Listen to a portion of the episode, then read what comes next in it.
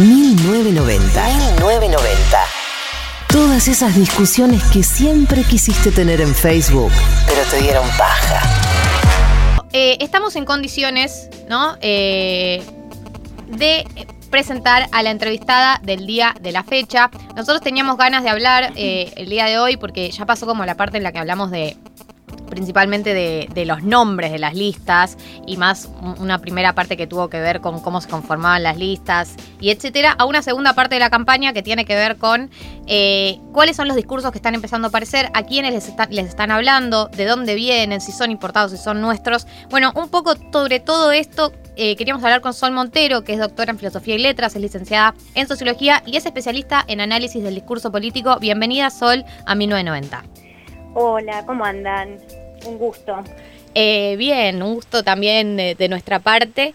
Eh, y nada, bueno, un poco contaba yo recién, pero em, había una primera pregunta que, yo te quería hacer, que es si te sorprendió te, sorprendió o, identificaste, en, eh, por, lo menos por ahora, por lo que venimos escuchando por ahora, alguno de los discursos que eh, se empiezan a presentar en las campañas de los distintos sectores? Puede ser del Frente de Todos, de Juntos por el Cambio, desde hasta los libertarios, el Frente de Izquierda. Si hubo algún discurso que te llamó la atención o si eh, se repite un poco algunas consignas que ya hemos escuchado. Bueno, eh, gran pregunta, ¿no? Es como una pregunta introductoria. Lo primero que quiero decir es que la campaña está empezando. O sea, como ustedes bien dijeron hace un rato, eh, ¿ustedes me escuchan bien? Sí, sí. Ah, porque siento como un eco. Eh, como bien les, ustedes decían hace un rato, bueno, se presentaron las listas, un poco la disputa al principio fue por los nombres, y ahora, bueno, es hora de lanzar las consignas, ¿no? Obviamente, la campaña que más me llamó la atención fue la de, la, de Randazo, que ustedes comentaron hace un rato, que es realmente muy falopa, pero me gustaría... que decir y se dijo.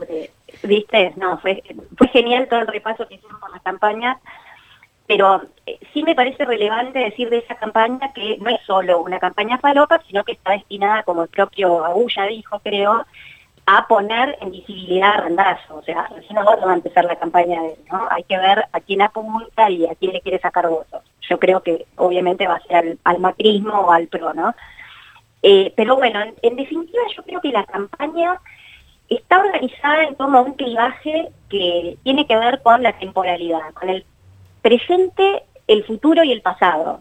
En general las campañas tienden a organizarse así porque bueno, no todos los discursos políticos se filian en un pasado y se proyectan en un futuro, pero en esta situación particular de pandemia en la cual el presente es tan apremiante, en la cual eh, parece todo ser puro presente, ¿no? O sea, hay una sensación de que, bueno, no se sabe qué va a pasar ni siquiera mañana, ahora me empezó a tocar, pero venimos de muchos meses de incertidumbre, de que no se sabe qué medidas va a dar, cómo vamos a seguir, eh, entonces, esa sensación de puro presentismo hace que, me parece, el eje de la campaña se articule en, torno al presente y al futuro, ¿sí? O debería por lo menos ser así.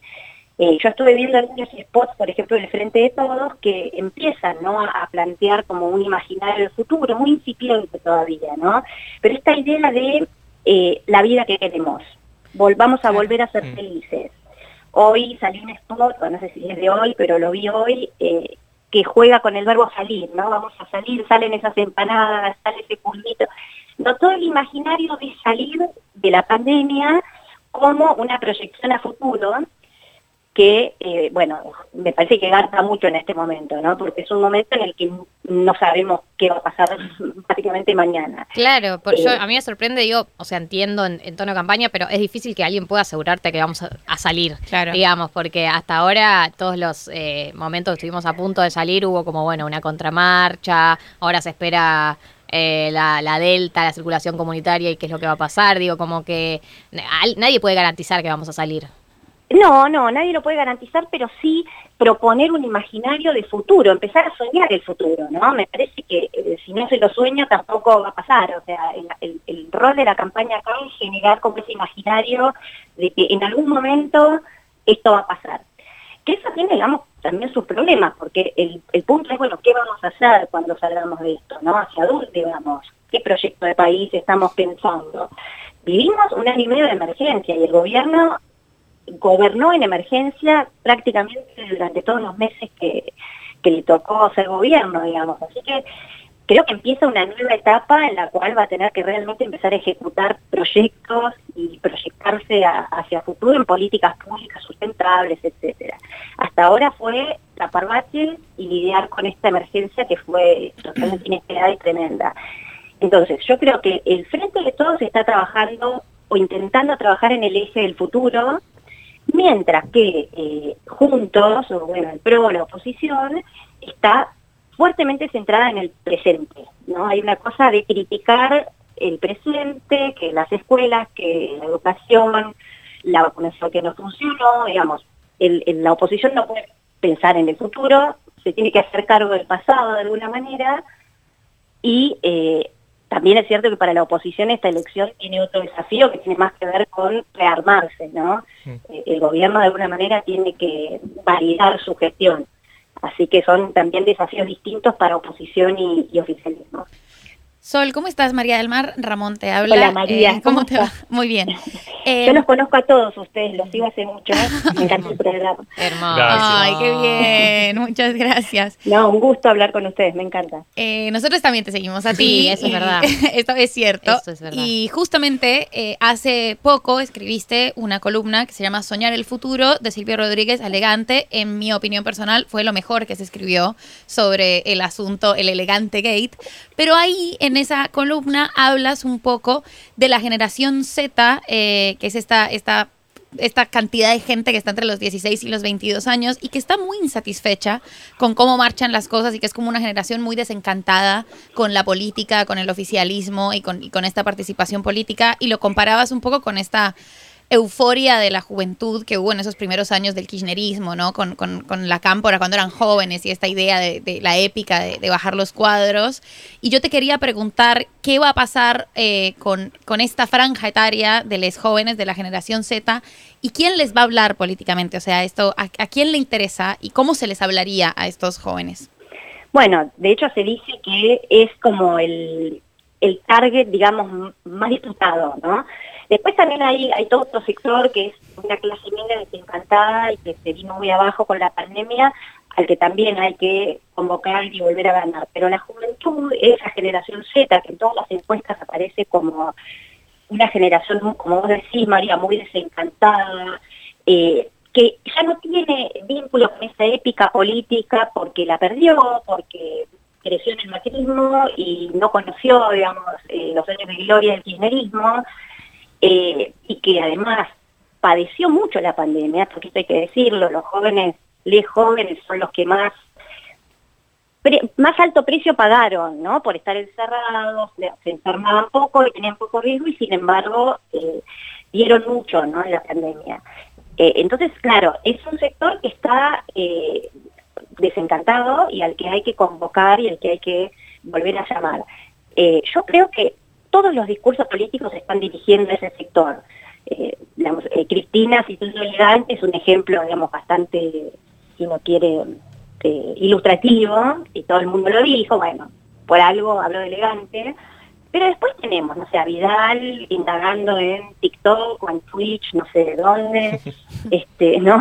tratando de hacer sus primeras armas como yo me, hermano con ella porque tengo 40 años y no sabía usar pero debería asesorarme un poquito más claramente.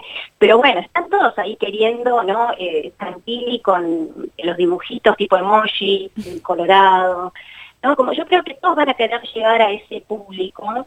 Eh, y bueno, ¿cómo se llega a ese público? Esa es la pregunta, ¿no? Hay cierta pregnancia del discurso libertario, en el discurso de la juventud o en, el imaginario de la juventud, que desde mi punto de vista tiene mucho que ver con eh, las ideas de libertad, de autonomía y esta cosa medio meritocrática, ¿no? muy propia de la juventud también. ¿no? Bueno, eh, yo este, quiero lograr hacer lo que sueño, yo puedo, cierta omnipotencia, ¿no? Eh, cierta cosa aspiracional que puede ser cooptada por discursos, si uno quiere, más libertarios, más de derecha, y habría que tener cuidado, digamos, ¿no? de que eso no suceda. Este, poder reponer un discurso de solidaridad, un discurso colectivo en la juventud, eh, sería un desafío importante de, los partidos que no son por lo menos declaradamente de derecha. Eh, sí, yo estaba pensando sobre lo que decías, ¿no? Em, e-, es, difícil, ¿no? Eh, nuestra generación, los más chicos, pero la nuestra también, todos nuestros años laborales los vivimos en recesión, entonces no conocemos lo que es laburar, digamos, con un país en expansión. y es difícil, ¿no? Como mm, prenderte a, todas estas ideas colectivas o a planes colectivos porque no lo vivió ninguno de nosotros. Entonces yo creo que en ese sentido y también en base a esa experiencia surgen como estas ideas más meritocráticas, como bueno, salve, medio sálvese quien pueda, porque hay una situación medio de nadie está, a priori nadie está creciendo salvo el que la pegó. Claro, totalmente, ¿no? Y ahí aparece de nuevo todo el imaginario del Estado. A mí me parece que el gobierno, por lo menos lo que estuve viendo últimamente, encontró en la instancia de la vacunación como eh, una instancia en la que se puede poner algo así como la felicidad pública, ¿viste? la felicidad colectiva, esa cosa de decir, bueno, el Estado me está dando las vacunas, me está inmunizando, me está protegiendo para poder volver a salir y esto eh, lo hace el Estado, lo hacemos todos, es el esfuerzo de todos. Hay algo de esa épica que me parece que muchos jóvenes lo pudieron ver y lo pudieron reconocer, y que es como una semilla muy linda, digamos, para, para hacer germinar, ¿no? O sea, bueno, el Estado puso mucho y va a seguir poniendo, ¿no? Eh, porque, bueno, es cierto que en recesión eh, muchos jóvenes sufrieron la precarización laboral, el empobrecimiento de sus familias, digamos, eso es, es así, los últimos cinco años han sido muy duros. Sí, eh, sí, y más, cinco y más, diez por ahí, como eh, hay. Entonces, como sí, creo que, que, sea eso. Yo repito, para los que están escuchando, estamos hablando con Sol Montero, que es eh, doctora en Filosofía y Letras, licenciada en Sociología, especialista en análisis del discurso político. Martín, te va a hacer una pregunta. Hola, Sol, ¿cómo estás? Hola, Antes nombrabas un poco la clase media desencantada, ¿no? Además de este grupo de jóvenes que, que son siempre como los puntos a estudiar en las elecciones. ¿Cómo ves que, viene el discurso para ese, ese 30% que siempre se nombra, ¿no? Como en la mitad, eh, esa, ancha avenida del medio, porque uno ve como en experiencia de otros países o incluso acá como que tal vez está yendo más hacia los extremos eh, en ciertos partidos políticos. ¿Crees que se sigue buscando ser estar en el centro o tal vez la búsqueda más por los extremos, ya sea derecha o no, yo creo que siempre la disputa es por el centro. los que están en los extremos eh, ya están, están ganando. Acá el punto es, por ejemplo, el votante eh, que votó Alberto Fernández, pero que no es kirchnerista y que probablemente pueda estar desencantado porque, bueno, tocaron la pandemia y todo se vino abajo, digamos. Entonces, e, ese segmento de gente no convencida, no muy fidelizada con un partido, va a ser el que probablemente esté en el centro. Y los tópicos, bueno, la salud es central en este momento, o sea, las campañas están girando mucho en torno a, las campañas de vacunación, a los éxitos, digamos, en, la gestión de la pandemia. Eh, bueno, obviamente la oposición se está encarnando en la cuestión de la educación y eso también está muy dirigido a la clase media, aunque uno podría pensar, bueno, eh, son reclamos de la, de la clase alta o de la derecha, no, el tema de la educación afecta al laburante, el que necesita dejar a sus hijos en un lugar, tener cierta previsibilidad de tiempo, eh, organizarse, ¿no? Bueno, la escuela como un organizador de la vida familiar, mm. eh, y eso lo, captó muy bien, pero bueno, el gobierno de la red, digamos, ¿no? Eh, y después, bueno, la gran pregunta por la libertad. Sí, totalmente. Totalmente. Es el tema, ¿no? Casi filosófico, diría yo. Es que nosotros nos preguntamos, ¿no? Como eh, desde, mm, desde el, progresismo, digámoslo, ¿no? Eh, que, tenemos esta idea donde por ahí la libertad no es el bien más importante, como más importante es, no sé, la igualdad o el acceso a las oportunidades más equitativo. Eh, ¿Qué ofrecemos en torno a la libertad, digamos? ¿Cuál es nuestra oferta para la gente para la que la idea de libertad es importante? No, es, el gran tema de la pandemia en el mundo, ¿no? Ustedes hablan de los discursos importados y, esto atravesó el discurso político global.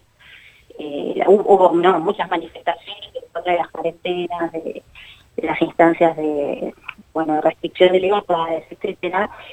Y mm, yo creo que es un tema que el progresismo debe, se debe a sí mismo resolver, diría teóricamente, en principio, ¿no? Porque es verdad lo que dice Dalia. O sea, hay una tensión entre libertad e igualdad. Uno podría decir, mientras más igualdad hay, menos libertad, ¿no? Porque para garantizar igualdad necesitas homogeneizar. Y mientras más libertad hay, bueno, más desigualdad. Eh, bueno, los progresismos que se reconocen o que se inscriben en el liberalismo eh, deben lidiar con esa tensión y efectivamente dar una respuesta. La pandemia fue una situación de excepción y puso muy en jaque la cuestión de la libertad.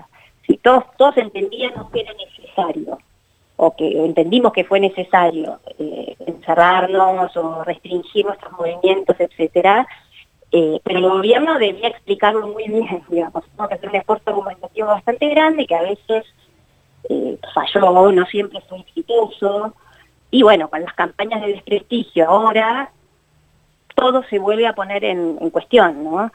Porque, nada, si aparecen estas eh, campañas de que el gobierno estuvo haciendo cosas, o recibía visitas, y qué sé yo, eh, de alguna manera tiene que volver a explicar los fundamentos de por qué las restricciones. Eh, y aparte la, oposición sigue haciendo campaña con eso, aunque ahora ya casi no hay restricciones. Sí, sí. Sol, una pregunta con respecto al tema de la libertad, eh, que es además una obsesión de 1990, el tema obsesión de este programa. Bueno, como buenos noventosos. claro. Em, venimos de ver en, España la campaña de Díaz Ayuso de libertad o comunismo y también eh, en otros países de América Latina, donde esta idea de comunismo sirve como la contraposición a la libertad y es efectiva. ¿Qué sería en Argentina?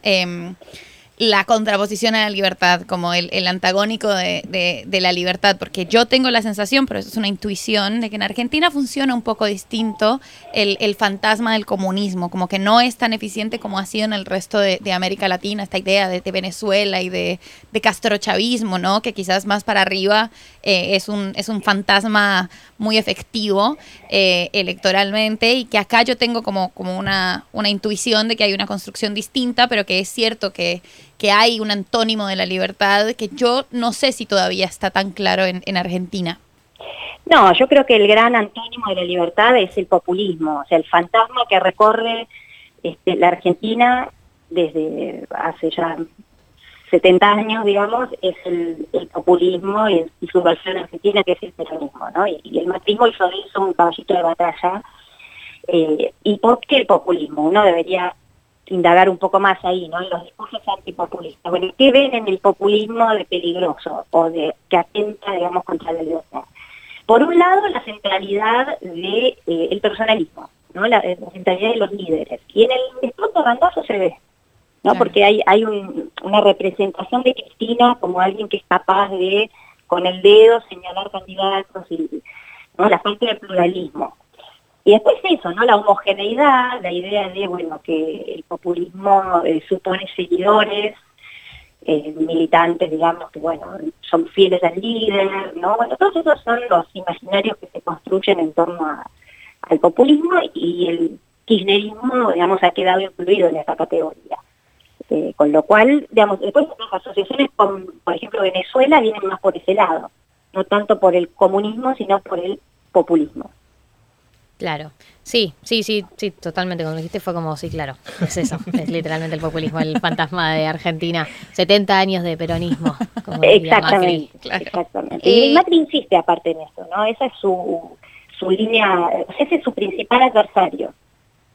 Eh, una, una, una, cosa que no que, que, que, por ahí no, no, tenemos la respuesta, pero que me parece interesante es eh, la campaña de Juntos por el Cambio que tiene como, eh, viste, siempre se habla como de los moderados y los extremos, pero yo realmente pienso que no es lo mismo el discurso de campaña que tiene Horacio Rodríguez Larreta o que tiene Diego Santilli que el que tiene Patricia Bullrich o Fernando Iglesias. y, y, la pregunta es si vos ves como algo en como que qué es lo que une a, todos estos o algo que recorre a estas dos, a estas dos corrientes que, em, que, los hace eh, formar parte de un mismo espacio y, qué cosas se repiten, digamos, en, en estos dos espacios. Porque yo no creo que hablen exactamente igual. O sea, Fernando Iglesias dice barbaridades todo el tiempo, Patricia Bullrich también. Y yo creo que Vidal y, mm, por ejemplo, María Eugenia Vidal y Diego Santilli tienen como un discurso político mucho más armado, mucho más marketinero y no tan en modo barbaridades. Claro. Sí, bueno, lo primero que hay que decir es que la diversidad ideológica o el arco ideológico también se encuentra en el peronismo. Eh, ahora está un poco más eh, homogéneo el espacio frente de todos y ustedes hablaban de masa ¿no? hace un rato, el hecho de que masa esté incluido, ¿no? hay realmente como eh, vertientes, digamos, más extremas para un lado y para el otro y hay una centralidad de los moderados el propio Alberto ¿no? pero también en el peronismo uno puede encontrar personajes eh, que uno ubicaría medio en la derecha del peronismo, ¿no? y también sectores más de izquierda. Eh, y con respecto a los discursos, eh, a la diversidad de discursos dentro de la oposición, yo también obviamente identifico esa diferencia, digamos, Sí, o sea, yo también creo que la reta apunta al centro, eh, mientras que, bueno, los, sectores más de derecha, como Bullrich y, bueno, todos sus seguidores, tienden, creo yo, a, a, captar también sectores que se les podrían escapar por derecha. Es eso, ¿no? Los partidos tratan de capturar la mayor cantidad de votos. Va por ese lado, me parece. Claro. Te hago la última, Sol, y ya te dejamos libre. Mil gracias por tu tiempo. Eh, si tuviéramos que ver algo puntual para estas elecciones, vos decís fijarnos en algo específico, ¿dónde decís que habría que ponerle el ojo en lo que va a ser disruptivo tal vez de, lo discursivo? ¿Te imaginabas más algo como Obama 2008 y una campaña en redes, más algo como lo de Díaz Ayuso que comentábamos, desde, desde la antipolítica tal vez? Eh, ¿cómo, pensás que se puede dar?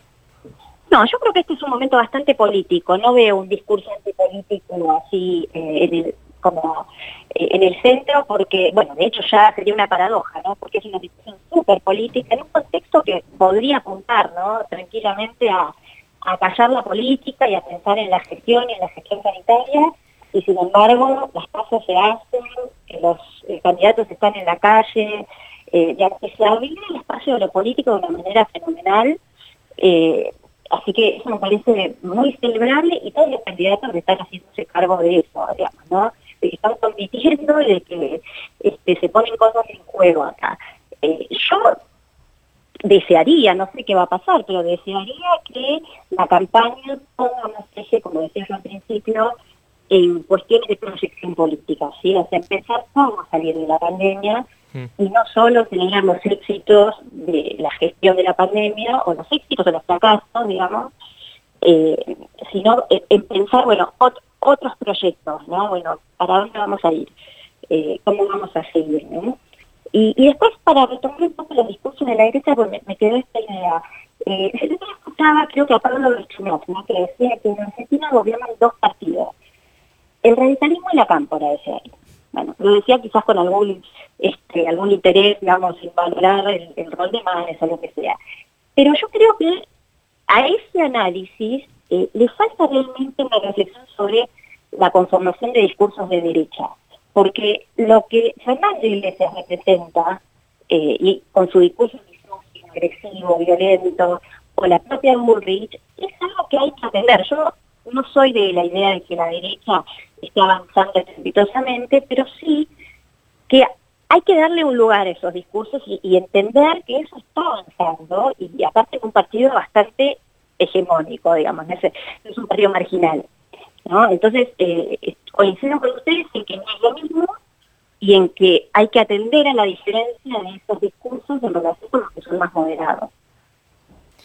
Sol Montero, ella es doctora en Filosofía y Letras y licenciada en Sociología, especialista en, análisis del discurso político. Eh, gracias por pasar por 1990. Gracias a ustedes, chicos.